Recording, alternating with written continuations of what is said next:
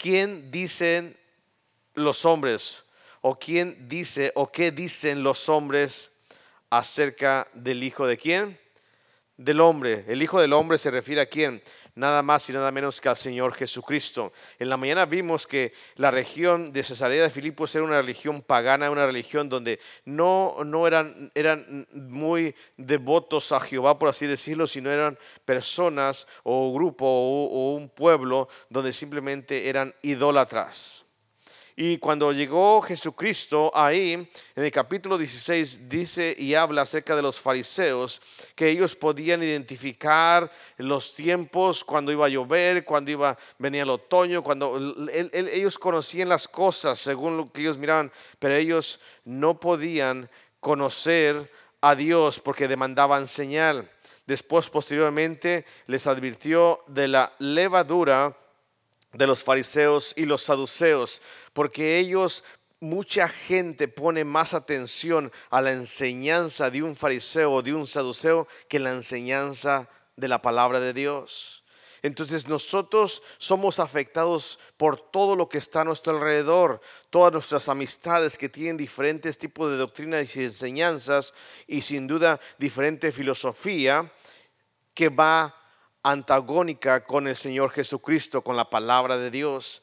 Nosotros tenemos que estar siempre despiertos y cuidarnos de la levadura. incluso los mismos discípulos pensaban que le estaba diciendo que no habían comprado pan. Hermanos, ¿compraron pan para esta noche? ¿Hay café? ¿Hay café? ¿Ok? Este, ni modo, no va a haber pan. Bien traído pan, hermanos. Ya es tiempo de pan. Todos los domingos en la tarde debe de ser tiempo de pan. Viene el frío ya. Amén. Café aquí hay. Entonces los fariseos, el Señor Jesucristo les dijo, los escribas tengan cuidado de la levadura, porque la enseñanza entra muy sutil, entra una enseñanza poquita y empieza a leudar toda qué? La masa y a podrir. Realmente la palabra leudar es simplemente descomponer, quebrar o podrir o eh, eh, descomponer la masa. Y sin duda dice el Señor Jesucristo, tengan cuidado cuando tú pones escuchas a alguien que trae diferente enseñanza o doctrina. Y dice el Señor Jesucristo cuando los llamó a sus discípulos, vengan, vengan, vengan para acá. Quiero hacerles una pregunta. ¿Quién dicen los hombres que es el Hijo del Hombre? Y de ahí comienza el estudio. Sin duda en la mañana vimos el capítulo 16, versículo 14. Dijeron unos, Juan, ¿qué? El Bautista. Juan solamente se paró al umbral del reino de Dios, pero sin duda Jesucristo es el rey. Y muchos de nosotros vemos que mucha gente decían, como ellos mismos los discípulos, no, pues algunos dicen que eres el Juan, el Bautista que resucitó de los muertos. Eres Juan el Bautista porque anuncias el reino, que nos arrepintamos de pecados. Y mucha gente en vereda solamente en aceptar a Cristo como su Salvador por miedo a que el día de mañana vaya a morir y vaya a ir al infierno. Pero una cosa importante, pierde toda la esencia porque sin duda no lo toma Él como su rey y Señor. Y nosotros debemos de someternos a Dios como nuestro rey, nosotros como sus súbditos. Mucha gente solamente viene a la iglesia por temor a ir al infierno. Mucha gente viene a la iglesia y hace las cosas que Dios le manda por temor a la represalia. Pero sabe que en un reino no se trata de temor, en un reino donde usted debe estar seguro, porque su rey es el que vela por usted. Su rey es el que pelea las batallas. Su rey es el que ve por su bienestar, el que le alimenta, el que le sustenta, el que le cuida, el que le provee. Hermanos, eso es lo importante. Cuando la gente escuchamos a la gente a nuestro alrededor que simplemente está diciendo, no, no, no, yo voy y es que si no hago, es que si no lo acepto, es que si no voy, no, sabes que es importante que aceptes a Cristo como tu rey y como tu salvador y que te sometas tú bajo su gobierno lo que Él diga, eso es lo que yo voy a hacer. No por miedo, sino porque Él es mi rey. El segundo personaje que vimos en la mañana sin duda es Elías. Elías fue un gran profeta de Dios. Elías fue uno de los que retó a los profetas de Baal, una gran cantidad de profetas en aquel entonces, porque el pueblo de Israel estaba fornicando, estaba yendo en poses de dioses de los Baales y simplemente el pueblo estaba claudicando entre dos pensamientos. ¿Es Dios? A lo mejor sí es Dios, a lo mejor no es Dios, porque los Baales hacen estas cosas y sin embargo Elías retó, hizo su, ah, holocausto, le, trajo agua, le hizo una zanja y Dios descendió fuego y lamió todo aquello. Entonces Elías representa muchas veces lo que las personas quieren ver. A veces las personas te dicen a ti, pero ¿para qué vas a la iglesia? ¿No miras cómo, cómo, vives? ¿No mira cómo estás? ¿No mira si fuera real tu Dios? ¿Por qué no le pides si Él te daría y Él haría por ti? La gente que está a tu alrededor, ¿qué dicen los hombres que es el Elías? Si tú vas a aquella iglesia, mira en aquella iglesia, allá sí hay bendición, allá toda la gente que vaya prospera, allá hay bienestar, allá hay sanidad, allá hay esto y lo otro. ¿Sabes qué? Nosotros muchas veces hacemos caso a la gente que está a nuestro alrededor para meternos ideas de que tenemos que ver y venimos a ser como Tomás, sino meter a mi mano y mi puño, donde en el costado no creeré. Pero hermanos, ¿qué dice la gente? La gente no quiere creer. Y muchas veces, recordándoles esto, ¿a quién le dijo eso? A la gente común y corriente no. Le llamó a quienes? A sus discípulos, diciendo, ¿quién dice los hombres que es? Porque él quería saber lo que ellos tenían en su mente. Y muchas veces lo que tú tienes en tu mente que otra persona te dice acerca de Dios, acerca de Cristo, cambia tu perspectiva y enveredas. Y muchas veces hay personas que dejan la iglesia porque quieren ver que Dios les bendice. Y si Dios no les bendice, yo tengo que arreglármelas por mis propias manos. Sin embargo, Jesucristo, el Hijo del Hombre, no es aquel que tú lo ves, es vivir por fe. Y es confiar en que Él está obrando a pesar de que tú no lo ves. El libro de Esther es un libro genial donde vemos a Dios obrar pero Dios no se aparece, no se menciona el nombre de Dios. Y Dios está obrando tras bambalinas. Hermanos, el verdadero Hijo del Hombre es aquel que obra. Aquel que obra y no, tú no tienes que venir. Dios, si tú me das esto, yo voy a hacer aquello. Si yo no veo que tú haces esto, lo siento, yo no voy a seguirte. Hermanos, la fe es la certeza de lo que se espera, la convicción de lo que no se ve. El pueblo judío ese día en el monte Carmelo, simplemente dijo, ah, Jehová es Dios, Jehová es Dios. ¿Por qué? Porque los profetas de Baal se sangraron y nunca descendió fuego. Desmayaban y estuvieron toda la mañana y, Elías se burlaba de ellos. Y, hey, a lo mejor está en el baño, háblale porque está ocupado. ¿Sabes qué? No. Cuando ellos miraron que solamente dijo Elías, Señor, haz que descienda fuego y lo descendió y consumió todo. Entonces creyeron. Hermanos, mucha gente te dice a ti que no sigas creyendo en Dios porque tú no ves sus obras en tu vida. Y es tiempo de que tú cambies tu forma de pensar. Nosotros tenemos en nuestra mente lo que la demás gente a nuestro alrededor nos dice, nos comenta, nos critica o nos apoya acerca de la palabra de Dios. Dos personajes más esta tarde. ¿Listos? ¿Quién dice los hombres que es el Hijo del Hombre? Versículo 14. Ellos dijeron uno Juan el Bautista, otro Elías, otros ¿qué? Jeremías. Hermanos, ¿quién era Jeremías? Ay, Jeremías. Se le conoce y todos lo saben, el profeta qué? Llorón. ¿Pero por qué lloraba? ¿Por qué lloraba? Porque era un profeta que traía juicio, que estaba dictando un juicio sobre un pueblo, el pueblo de Dios que no acataba a la ley de Dios, a los mandamientos de Dios. El capítulo 7, hermanos, del libro de, primer libro de Jeremías, ¿cuántos libros hay? Pues nomás uno, pero yo le digo para que se estantee un poquito. Jeremías capítulo 1. Déjeme decirle que Jeremías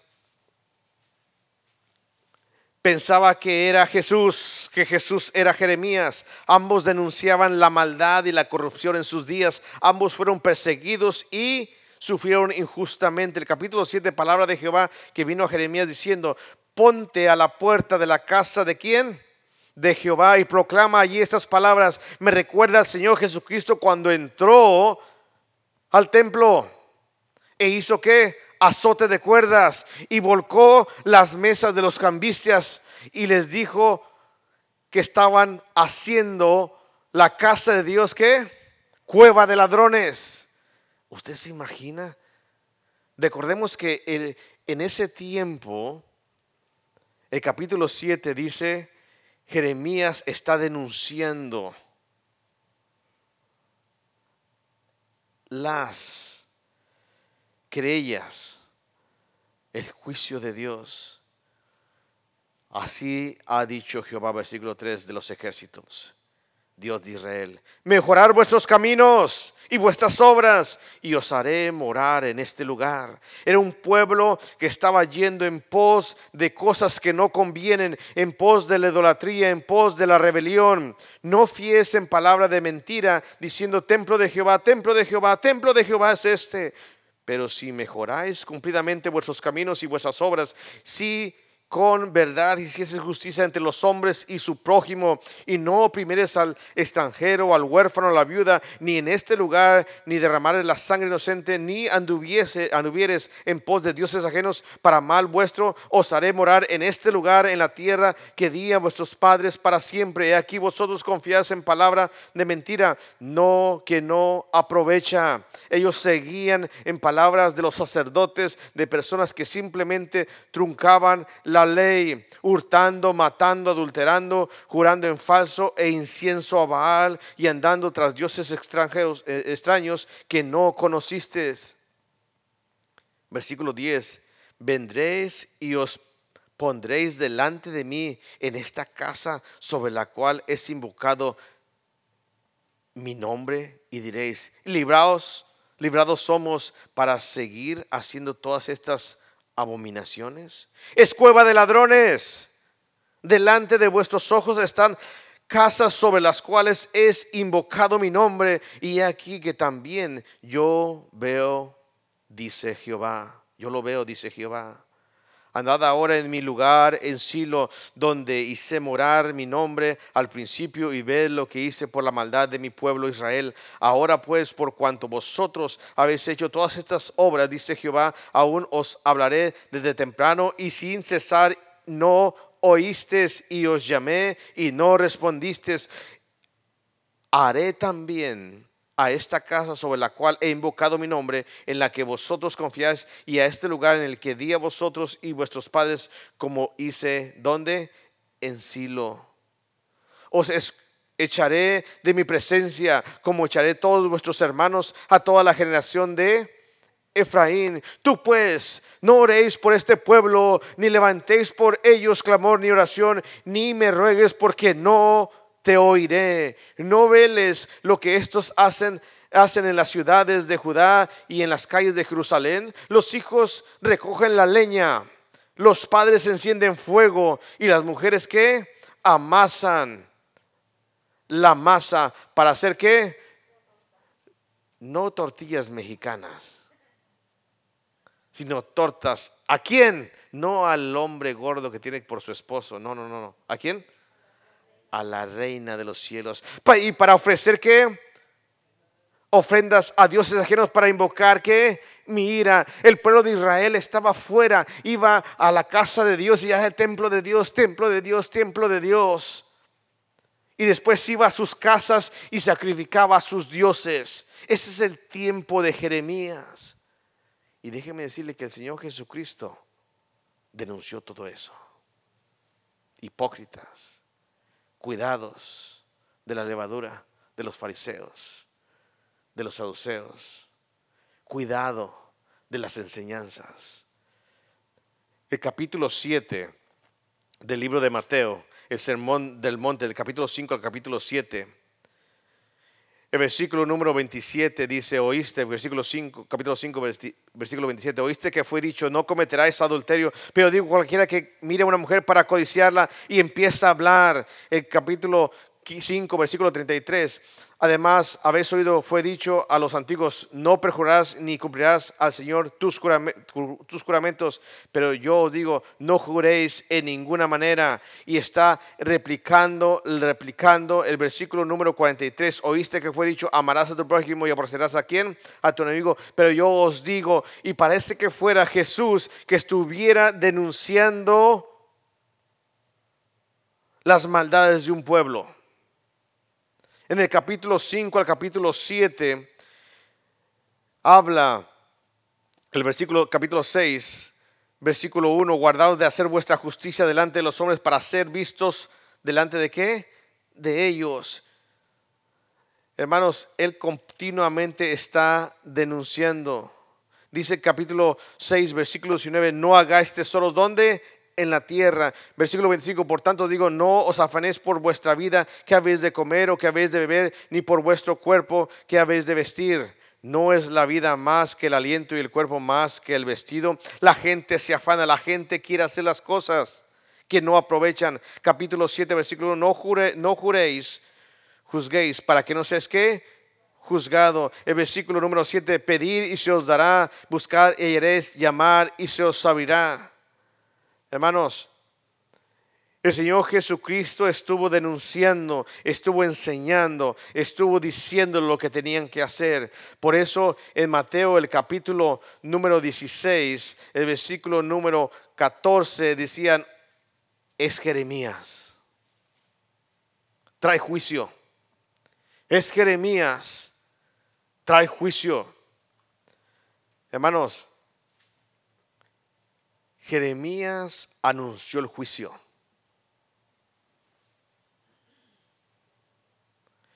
Jeremías anunció el, y denunció el juicio. Pero también Jeremías anunció la creación de un nuevo pacto en el futuro, por medio de los cuales los hombres obtendrían el perdón de sus pecados. Jeremías lo anunció. Jeremías capítulo 31, versículo 31. Jeremías 31, 31. Jeremías 31, versículo 31. He aquí que vienen días, dice Jehová, en, en los cuales haré un nuevo pacto con la casa de Israel y con la casa de Judá. ¿Sabes qué? Ustedes han hecho mal, están haciendo las cosas incorrectamente, ustedes van en pos de lo que no conviene, pero dice, ¿sabes qué dice Jeremías? Yo les voy a anunciar que va a haber un nuevo pacto. Un pacto no como el, el pacto que hice, versículo 32, con sus padres el día que los tomé de su mano para sacarles de qué? De la tierra de Egipto. Porque ellos invalidaron mi pacto, aunque fui yo un marido para ellos, dice Jehová. Simplemente no cumplieron mi pacto, no hicieron lo que yo les había mandado. Y Jeremías está anunciando que viene un pacto. Pero déjeme decirle que Jeremías anunció, Jesucristo es ese pacto. Jesucristo denunció, pero Él también trajo la solución al pecado. Jeremías denunció su pecado, pero solamente dijo que vendría un pacto en el tiempo futuro. La gente piensa, ¿para qué voy a tu iglesia si ahí solamente cuando voy, puras pedradas, tú le dices al pastor lo que yo hago? ¿Para qué? No, yo, yo ya no voy a... Y sabes qué, ya no voy a esa iglesia porque no, a mí me hacen sentir mal. El pastor me dice que yo soy esto, soy lo otro y que si no me voy a ir al infierno. Y, y yo no quiero eso. ¿Sabes qué? Hay iglesias que simplemente pierden la gracia de Dios. Pierden la gracia de Dios y solamente es legalismo. ¿Sabes de lo que estoy hablando? Haz, haz, haz, haz. Si no, fuera, fuera, fuera, fuera, fuera. Pecador, pecador, pecador, pecador. Tú no estás dentro del pacto.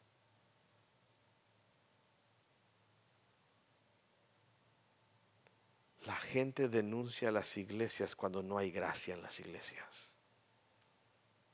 Y nosotros podemos caer en esa filosofía hueca de ser legalistas y de hacer las cosas al pie de la letra, pero sin gracia.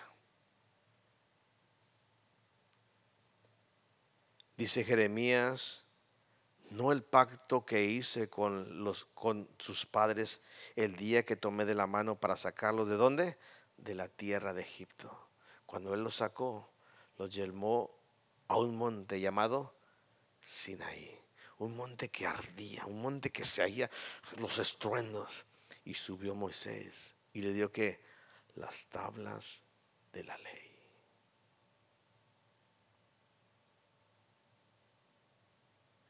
Pero este pacto, este es el pacto que haré con la casa de Israel después de aquellos días, dice Jehová.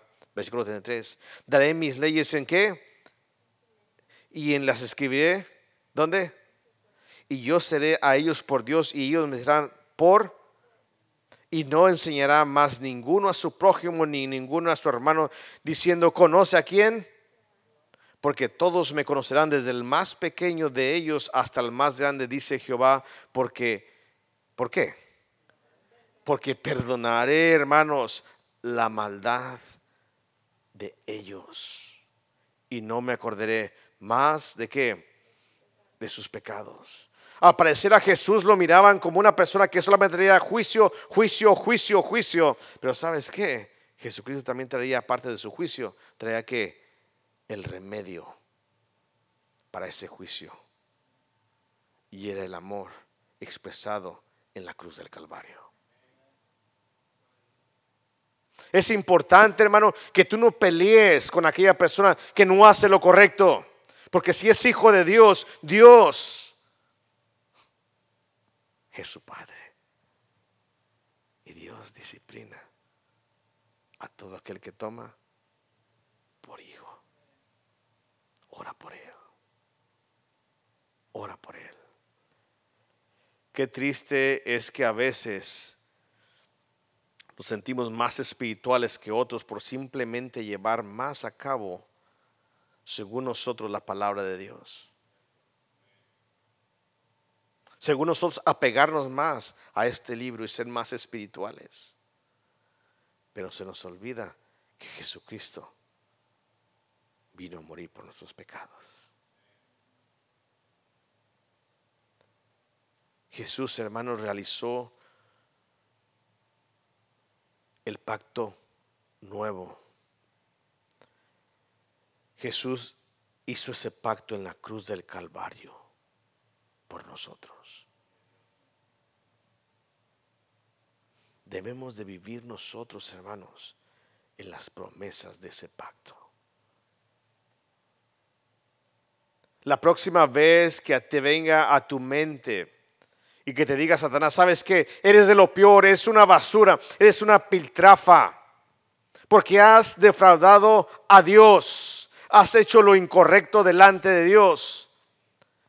Déjame decirte que cuando tú te sientas miserable por el pecado que has cometido, hay alguien que aún te sigue amando. Y su nombre es Jesucristo.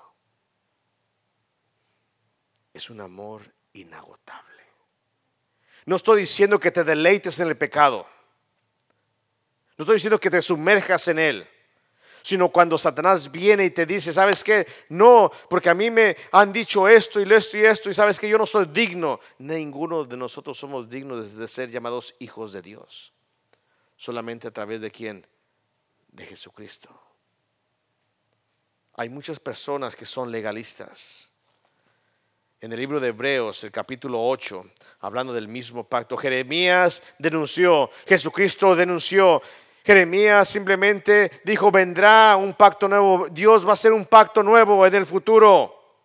Pero ¿sabes qué? Jesucristo era ese pacto. ¿Quién dice la gente, los hombres, que es el Hijo del Hombre? Jeremías. Solamente trae juicio, juicio y juicio y juicio. La próxima vez que hables con alguien, dale la palabra de Dios. Pero ¿sabes qué? Dale el remedio también para él. ¿Sabes qué? Eres un miserable pecador, pero Dios te ama. Y Dios espera que tú te arrepientas de tu pecado el capítulo 8 de Hebreos. Ahora bien, el libro de Hebreos es muy bueno. Vimos en la mañana el capítulo 11, ahora el capítulo 8. Ahora bien, dice por ahí unos comentarios que el libro de Hebreos no es para los niños en Cristo. Es para los que han alcanzado qué? Madurez. Porque son cosas un poquito más profundas. Para los que por el uso tienen el sentido qué? Ejercitado. Un pedazo de carne. ¿Ok? ¿Está listo? Ahora bien, el punto principal o la cosa importante de lo que venimos diciendo es que tenemos que tal sumo sacerdote, el cual se sentó a la diestra del trono de la majestad en los cielos, ministro del santuario y de aquel verdadero tabernáculo que levantó el Señor y no quien. En todas pocas palabras tenemos un sumo sacerdote sentado donde? En el cielo, no aquí en la tierra como lo abre en el capítulo 7. Dice, porque todo sumo sacerdote está que constituido para presentar que ofrendas y sacrificios, por los cuales es necesario que también éste tenga que algo que ofrecer. Solamente no, no, no ofrece por el pueblo, no intercede por el pueblo, sino también tiene que llevar sacrificio. ¿Por qué? Por él mismo. ¿Están listos?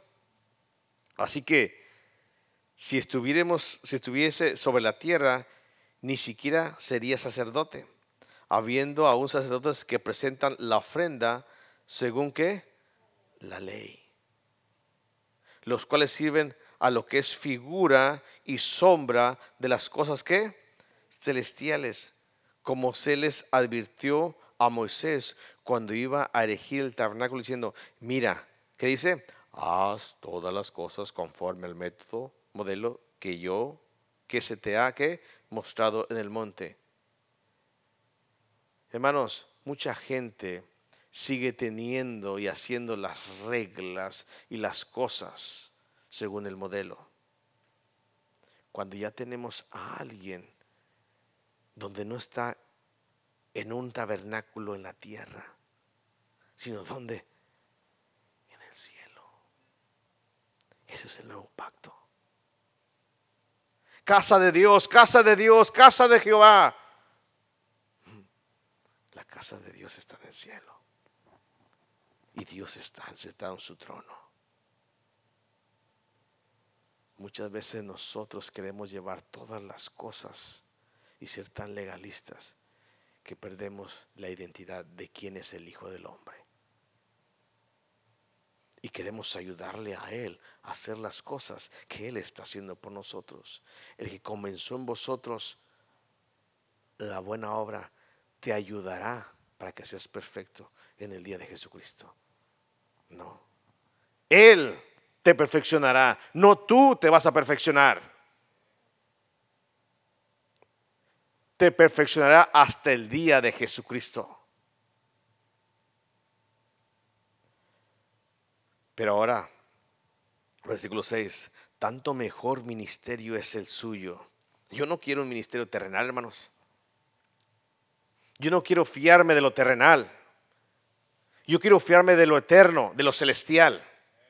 Yo no quiero comparar a mi Cristo con un Jeremías, con alguien que me dice qué es lo que tengo que hacer, que me tengo que arrepentir, que tengo que hacer las cosas. Yo no me quiero comparar con Él.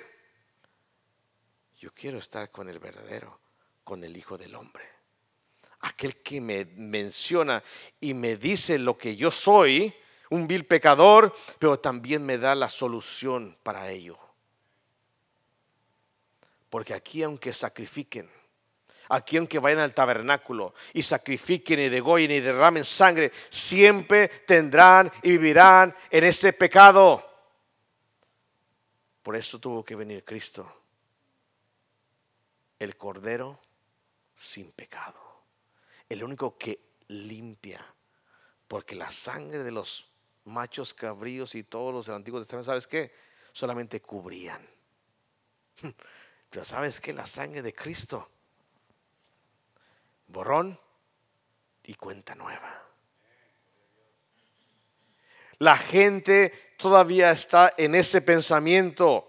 Cuando es, es mejor, dice, ¿cuánto es mediador de un mejor? Hermanos, es un mejor que pacto establecido sobre mejores que promesas. Hermanos, aquí solamente haz, haz, haz, haz, haz. Y quizás Dios se complazca de ti. Aquí no, aquí una mejor promesa. Te equivocaste, te resbalaste y caíste, pero Dios te vuelve a levantar.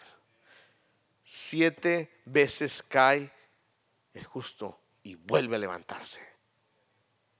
Porque si aquel primero, versículo 7, hubiera sido sin defecto, ciertamente no se hubiera procurado lugar para quién? El segundo. Porque reprendiéndolos dice, he aquí vienen días, dice Señor, que estableceré con la casa de Israel y la casa de Judá un nuevo qué? Pacto. No como el pacto que hice con sus padres el día que los tomé de la mano para sacarlos de la tierra de Egipto, porque ellos no permanecieron en mi pacto. Y yo me desentendí de ellos, dice el Señor. Olvídate que tú puedes llegar a ser perfecto. Olvídate que tú puedes venir a la iglesia para buscar perfección. Mucha gente viene a la iglesia para buscar perfección. La iglesia solamente te va a capacitar, pero el que te hace perfecto es quien? Es Cristo. Cuando tú lo dejas obrar. Cuando tú realmente dejas que Él gobierne y reine en tu vida. Por lo cual dice el versículo versículo 9 a mitad dice, porque ellos no permanecieron en mi pacto y yo me desentendí de ellos. Dice que el Señor. Hermanos, wow, este, este pacto, yo no quiero estar con, yo no quiero decir que, que yo soy, como dice eh, Pastor Rebel, rajachancla, matamoscas y mosquitos. Es que es bautista fundamental, rajachanclas y esto es saque, no, no, no. ¿Sabes qué? Este es un mejor pacto. Porque a veces nosotros nos gloriamos de ser bautistas y de ser bíblicos hey, fundamentales. Y dime lo que yo ahorita saco la Biblia, saco machete y te enseño lo que vas a tener que hacer. Jeremías, Jeremiah, el profeta que lloró. ¿Por qué? Porque ninguno podía llevar a cabo todo lo que Dios les mandaba. Y fallaban y fallaban y fallaban. Y Dios les va a caer, Señor, se los va a llevar el Señor. Y finalmente los llevó a cautiverio.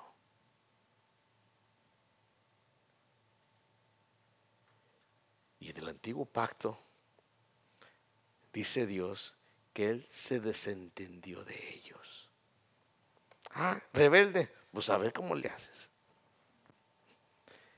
En este mejor pacto dice que Dios está trabajando más duro con los rebeldes.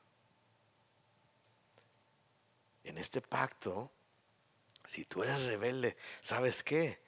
Dios se ocupa más de ti. Porque te va a disciplinar. Y entre más duro te hagas, más te disciplina. ¿Hasta que te quiebras? Tenemos una carta en el primer libro de, de Corintios, al capítulo 5 y en el segundo libro de Corintios vemos que un joven se arrepintió de su pecado. Porque tenía a la madre, bueno, a su madrastra, la esposa de su padre.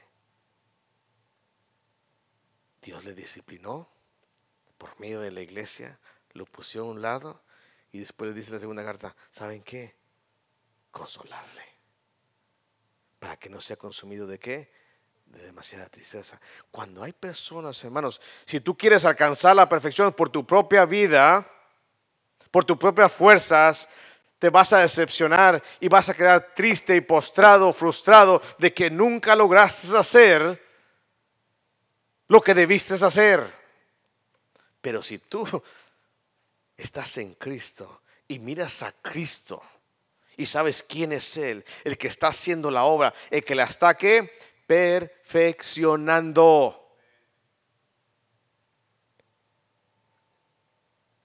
Entonces vamos a entender que a pesar de ser un rebelde, Dios no se desatiende de mí. Por lo cual este pacto que haré con la casa de Israel, versículo 10, después de aquellos dice, dice el Señor, pondré mis leyes en la mente de ellos y sobre su corazón les escribiré y seré a ellos que, por Dios, y ellos me, serán que, a mí por pueblo. Y ninguno enseñará a su prójimo, ni ninguno a su hermano, diciendo, conoce al Señor, haz esto, haz aquello, haz lo otro, lo otro. No, porque todos que me conocerán y Dios estará obrando en cada uno de nuestras vidas. Hermanos, qué hermoso es estar en Cristo. Qué hermoso es estar libres. Conoceréis la verdad y la verdad os hará libres, no sujetos al yugo de la esclavitud, de la ley, no sujetos a las cosas de un hombre, a un juicio. Hermano, yo no quiero que tú me tengas miedo a mí. Yo soy tu amigo. Yo te amo. Yo no soy Cristo. Cristo es el que murió por ti. Yo no morí por ti. Yo solamente te traigo el mensaje de Él. Por eso cuando me bajo de aquí, me gustaría ir y darle así, saludarlos para que digan, hermano, discúlpame, yo no fui yo, fue el Señor. El Señor quiere hacer la obra en ti, pero a veces tomamos las palabras como de hombre. Y es que si mi pastor fuera mejor, yo sería mejor. Oye, espérate. Si él fuera como Jeremías que denuncia, a mí sí me gusta que me digan y, que me hablen así y, que me pongan las cartas sobre la mesa. No que me den ahí sobre, no, no, yo quiero, no, ¿sabes qué? ¿Dónde está Cristo en tu vida? Un nuevo pacto. Tenemos que vivir, hermanos, en las promesas de un nuevo pacto, no en las promesas del pacto viejo. Haz, haz, haz, haz. Sino, sas, sas, sas y sas. Y Dios se desatiende de ti. Amén. Ellos lo confundían, dijo, no, este hombre está, difícil. Sabes que la próxima vez que vengas y escuches algo fuerte para tu vida y pienses que alguien me dijo de que tú andabas mal, no lo pienses, di, sabes que gracias Dios porque quieres perfeccionar mi vida. Amén. Gracias porque me estás hablando quieres perfeccionarme. Gracias porque me perdonas. Gracias porque me estás advirtiendo y me tienes la solución, el altar, cuando vienes a pedir perdón. Señor, aquí estoy, perdóname por lo necio que he sido. Y el Señor, ¿sabes qué? Te levanta. Ese es, el Hijo del Hombre, no Jeremías. Uno más. ¿Están listos, hermanos? Les preguntó a sus discípulos diciendo, ¿quién dice los hombres que es el Hijo del Hombre? Unos dijeron, Juan el Bautista. Otros, Elías. Y otros, ¿qué?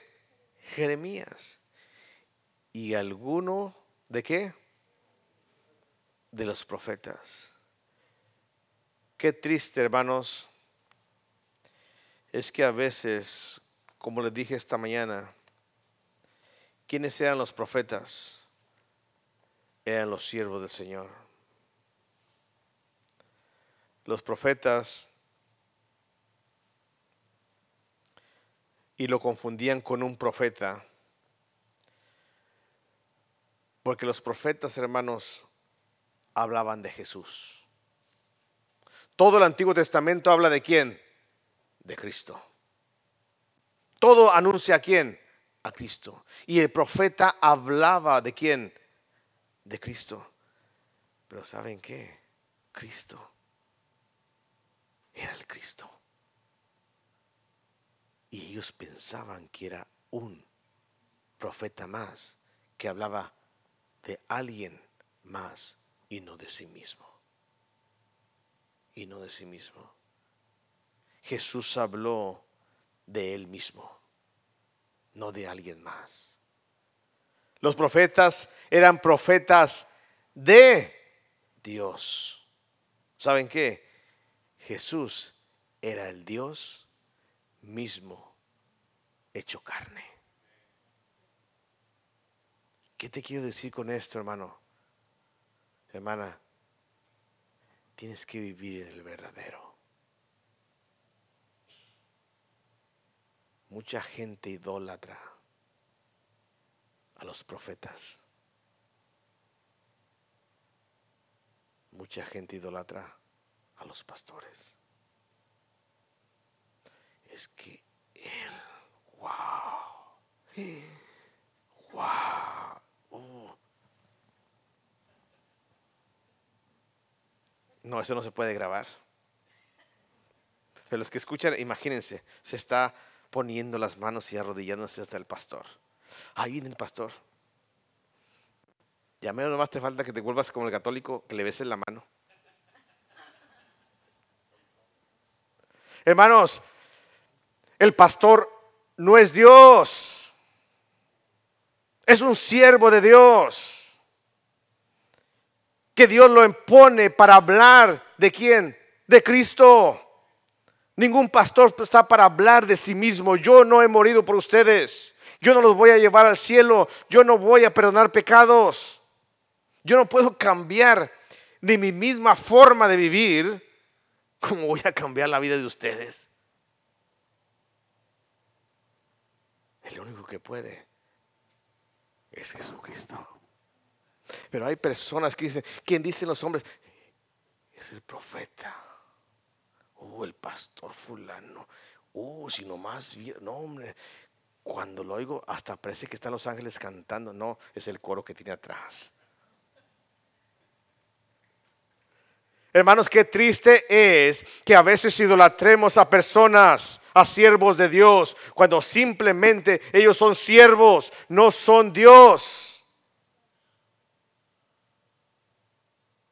En la mañana les dije, cuando no, va a venir el pastor fulano. ¿Sabes qué? Cancelamos todo, no importa, hasta el baile lo vamos a dejar. El baile del pueblo, sí, porque iban a ir al pueblo a la fiesta y vamos a ir y vamos a estar. ¿A qué hora es, pastor, la, campaña? ¿A qué hora va a ser? A las 7, no, a las 6, hijo, los quiero listos porque a las 6, 5 tenemos que estar ahí, porque luego el pastor llega y se sienta con su familia. En la, yo quiero estar ahí. Dijo un hermano, que me caiga la saliva santa.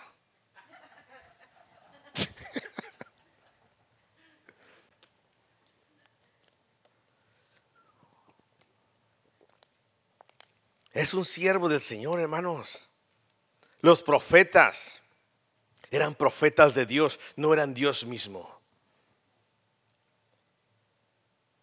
Los profetas hablaban de alguien más, del Mesías. Pero Jesucristo era el Mesías y es el Mesías. Hermano, la gente te va a decir a ti cosas y tú vas a ser infestado y diciendo, Realmente sí. Realmente sí. A mí me gusta oír mucho, hermanos, a las personas cuando están empezando a predicar, a enseñar. ¿Sabes qué? Le echan ganas. Quieren ser usados por Dios. Y en su poco conocimiento de la palabra de Dios, Dios los usa grandemente más que aquellos que dicen que se sabe que son teólogos y doctores y tienen 4, 5, 6 o 7, 8, 9, 10, 11, 12 doctorados. Porque realmente reconocen su posición y su humildad. Cada vez que uno se para detrás del púlpito a enseñar, pastor, estoy temblando, no, no lo voy a hacer, pastor, a lo mejor no, no, yo no. ¿Sabes qué? Eso me indica que Dios va a obrar. No, pastor, yo, me, ¿de qué quiere que la ¿Cuál más? Tengo suficientes aquí, ¿de cuál quiere? Digo uno, todos masticados ya. Ya bien masticado. ¿Ya lo, ya lo oíste este? Oh, sí, lo, pastor, sí lo he oído. Híjole, ahorita me avisas cuál le oíste ya, porque alimento, ¿sabes qué? Lo, lo triste, hermanos, eso me lo enseñó mi pastor Dice José, no, no, no, no, no te... eh, eh, Él es americano, no dijo agüites, pero yo le voy a decir, le voy a traducir al español, no te agüites. Dice, mira, viene el evangelista fulano de tal. ¿Sabes que ese mismo sermón lo ha predicado cientos de veces? Y lo tiene tan listo y grabado aquí que simplemente está bien afilado. Y por eso la gente se queda, wow. Pero ¿sabes qué, José? El verdadero pastor es el que tiene que tener alimento fresco. Tres o cuatro comidas a la semana, fresquecito, nuevo. No el que, imagínense que yo les predicara el mismo sermón cien veces todo un año. Ay, ay, ay, otra vez. Ay, oh". Ey, pero al final al de los 100 me va a salir perfecto. Va a estar bien afiladito. Hermanos, déjame decirte que lo más importante no es confiar en el siervo de Dios, sino en Cristo mismo. Sin duda los siervos de Dios tienen su posición. Hebreos, nuevamente el libro de Hebreos, hermanos. Estamos, además, bien de... ¿Quién escribió el libro de Hebreos, hermanos? A ver.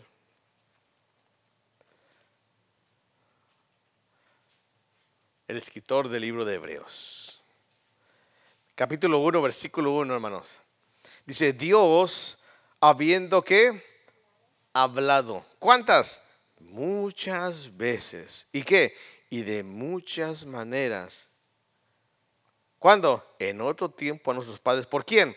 Por los profetas. O sea, Dios habla por los profetas. No estoy diciendo que Dios nos habla a través de los pastores, de los maestros, de aquellos que están enseñando, predicando, evangelizando. No estoy diciendo eso.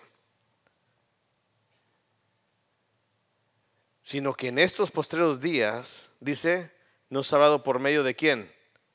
Del Hijo, a quien constituyó heredero de todo y por quien asimismo que hizo el universo, el cual siendo el resplandor de su gloria y la imagen misma de su sustancia, Dios mismo, y quien sustenta todas las cosas con la palabra de su poder, Dios mismo, habiendo efectuado la purificación de nuestros pecados, Dios mismo, por medio de sí mismo, por medio de él mismo, se sentó a la diestra de qué? De la majestad, ¿dónde? En las alturas, donde está Él sentado, intercediendo, mirando, y sin duda esperando que lleguemos y obrando nuestras vidas.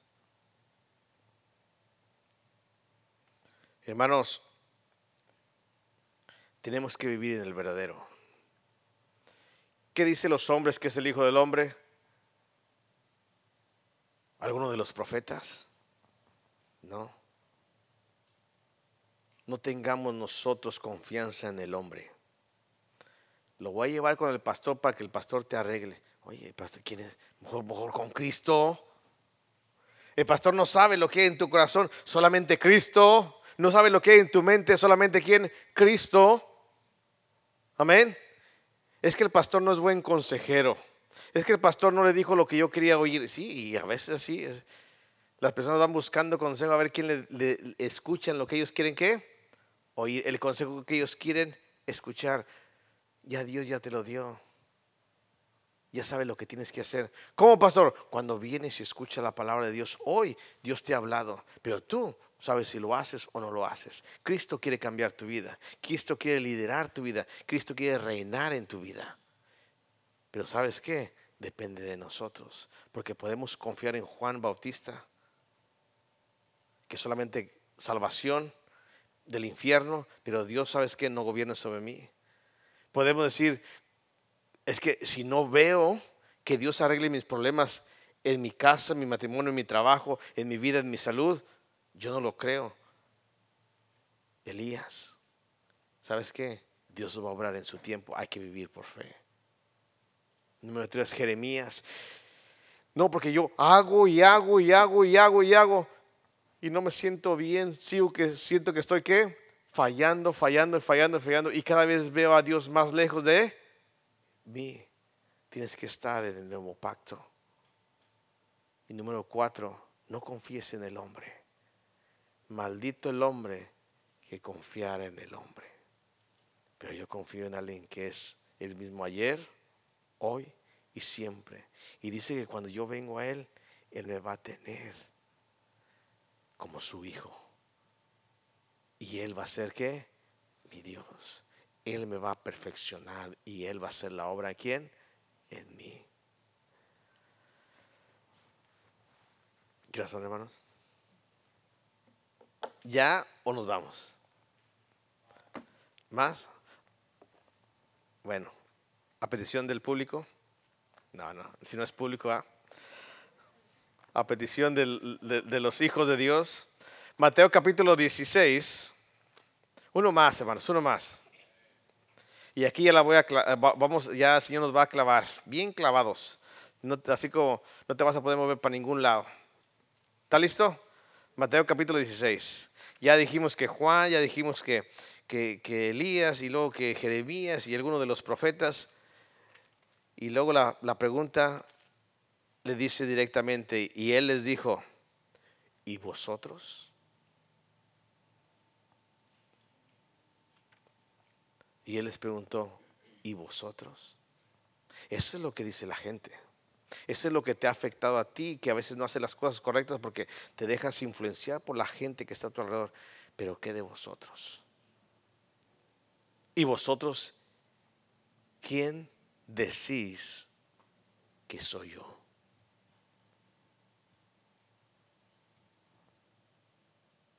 ¿Quién dices?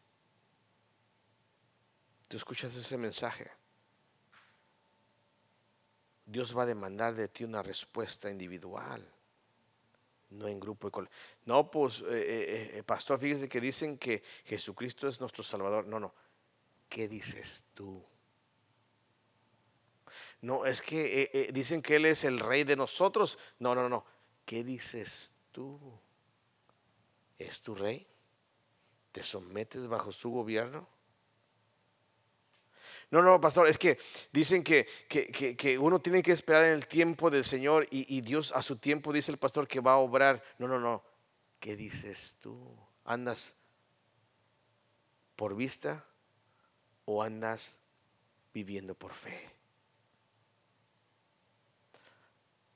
¿Qué dices tú? Pastor, es que dice que, yo tengo que hacer esto y esto y esto y esto, pero es que yo no siento que, que, hago lo correcto, yo siento que cada día le fallo más al Señor. Qué bueno tu actitud. Pero ¿sabes qué? Hasta este siervo pecador le falla todos los días al Señor. Pero ¿qué dices tú? ¿Estás en el pacto verdadero o estás en el antiguo pacto? ¿Qué dices tú de Jesucristo? ¿Qué dices tú? ¿Él es Dios o tienes a los siervos de Dios como dioses antes que Él?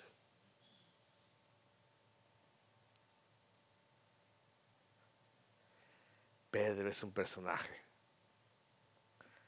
Y no hay tiempo, le voy a dar una cápsula nomás así para que se vaya ya. Pedro es un personaje. Es el que siempre era más imperactivo era el que siempre saltaba, el que se llevaba todos los golpes, porque siempre andaba de babruco. Él era el que, pues, le mochó la, oreja a Malco. ¿A poco no? No, no, eh, ¿y sabes qué? Me gustaría que fuéramos como Pedro. Mínimo, como Pedro. Pero me temo que esta noche ni tú sepas quién es Cristo en tu vida. Me temo que esta noche ni siquiera pueda responderle a Dios quién es Cristo en tu vida. ¿Quién es para ti Jesucristo? Les llamó a sus discípulos, no a los inconversos que andan allá afuera. Les llamó a sus discípulos y dijo, hey, ¿quién soy yo? Vosotros, ¿qué decís de mí? ¿Quién soy yo? Y Pedro, aquel que lloró, aquel que le negó, aquel que le le hizo una promesa a Dios y no se la cumplió. Aquel que le negó, aquel que por vergüenza se escondía y no quería declarar nada de que él era discípulo, aquel personaje, aquel Pedro.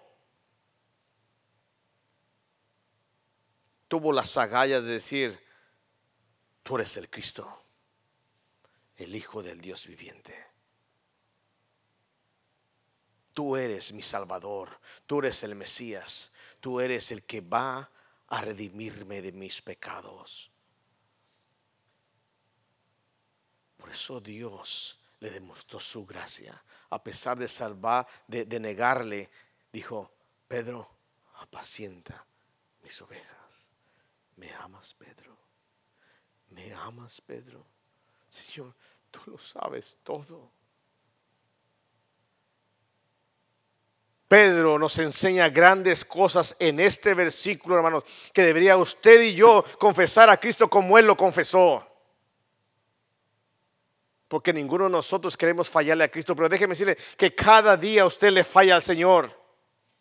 Y debería usted estar llorando por haberle fallado a Cristo, porque tenemos un Dios lleno de amor que lo vuelve a levantar en el tiempo en que usted está caído y le da las fuerzas cuando usted no es capaz ni siquiera tener letras. Estos hombres del vulgo, estos hombres que, no tienen ni letras, ¿cómo se van a parar y van a predicar y enseñarnos a nosotros? Cuando nosotros reconocemos quién es Jesucristo en nuestra vida, hermanos, hace grandes cosas de un hombre tan insignificante a los hombres de Dios.